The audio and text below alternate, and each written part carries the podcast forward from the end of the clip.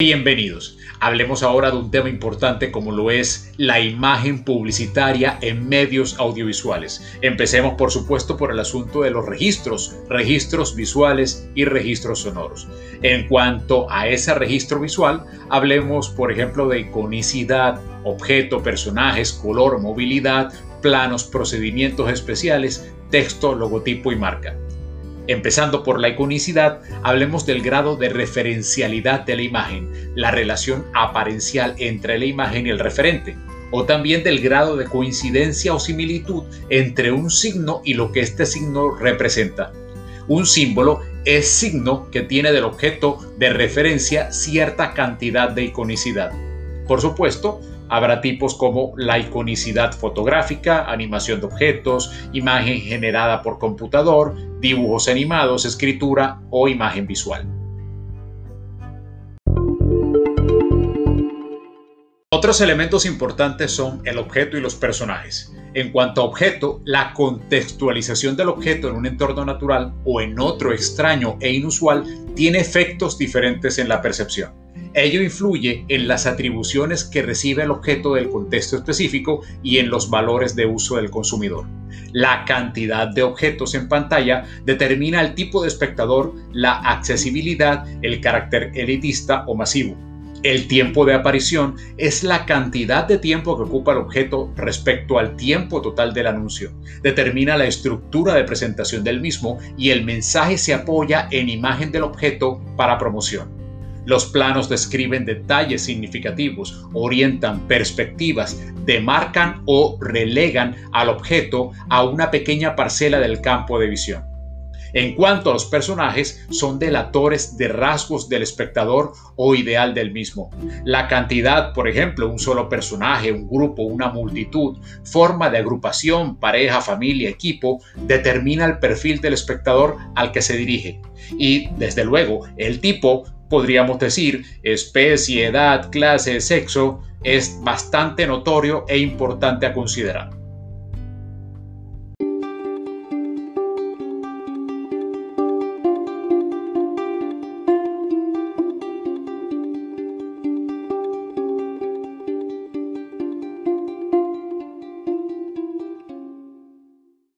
Hablemos del color, el cromatismo de las imágenes, la longitud de onda dominante, el tono o matiz, la saturación o pureza, del blanco hacia el gris, el brillo o la luminancia, que es la cantidad de luz reflejada.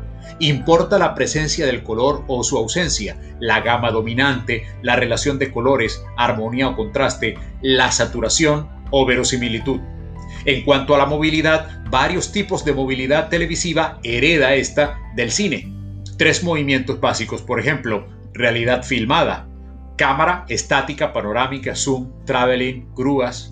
Y la cadencia de la toma es otra cosa importante, igual que la realidad filmada y la cámara, porque aquí puede tener uno algo normal de 24 o 25 cuadros por segundo, una aceleración, una ralentización, un foto a foto o frame stop e incluso una foto fija. Hay innumerables variables, sobre todo en la época de las plataformas digitales. Y finalicemos esta parte con los planos, conflictos y definiciones. Christian Metz, por ejemplo, define cuatro diferencias entre cine y televisión. Por ejemplo, el proceso tecnológico o también en cuanto al emisor, el proceso sociopolítico económico de producción. Y en cuanto a la recepción, nos adelanta el asunto de la psicología, la afectividad del perceptor. También está el asunto de la programación del medio y los géneros. Muchos comerciales tienen origen cinematográfico, filmados originalmente incluso en este formato de 35 milímetros que ahora del fotoquímico al digital sigue conservando esas dimensiones, pese a que se modifican para ser exhibidos en audiovisuales de otras plataformas, pasando desde luego por la televisión. Hay quienes dicen que hablar de planos en televisión no tiene sentido y aunque esta afirmación es en extremo discutible, la hacen apoyados en la existencia de algunos videoclips con procedimientos electrónicos, netamente.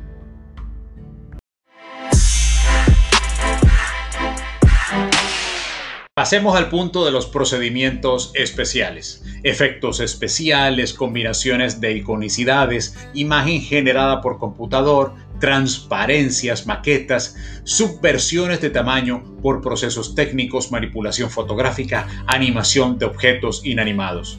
Y en cuanto al texto, logotipo y marca, completa lo más representativo del registro visual en cuanto al manejo lingüístico del mensaje, la concisión de lo dicho y la recordación o vistosidad de la marca de origen del producto. Punto este de especial cuidado para la relación entre comité creativo, directores de cuenta y marca publicitada.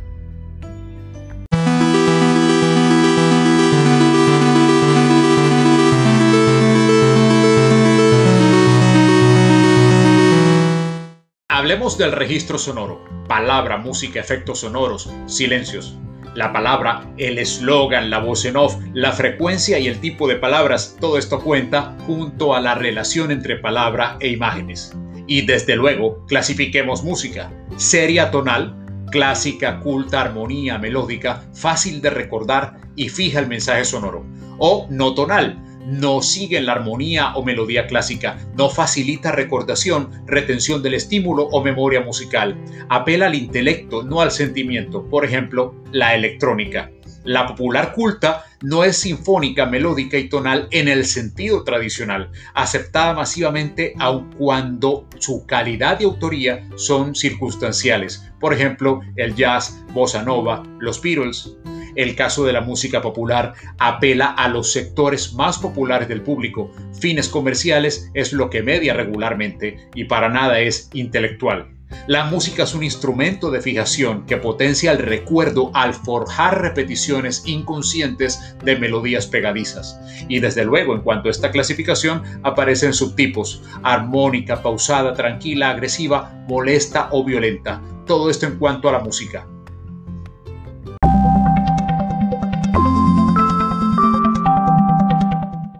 Finalizamos este tema comentando sobre los efectos sonoros creados artificialmente para efectuar énfasis narrativo y sobre todo destacando la importancia de los silencios, un recurso sonoro por oposición, un carácter evocador, significativo y esencial del mismo de manera que repercute en la percepción.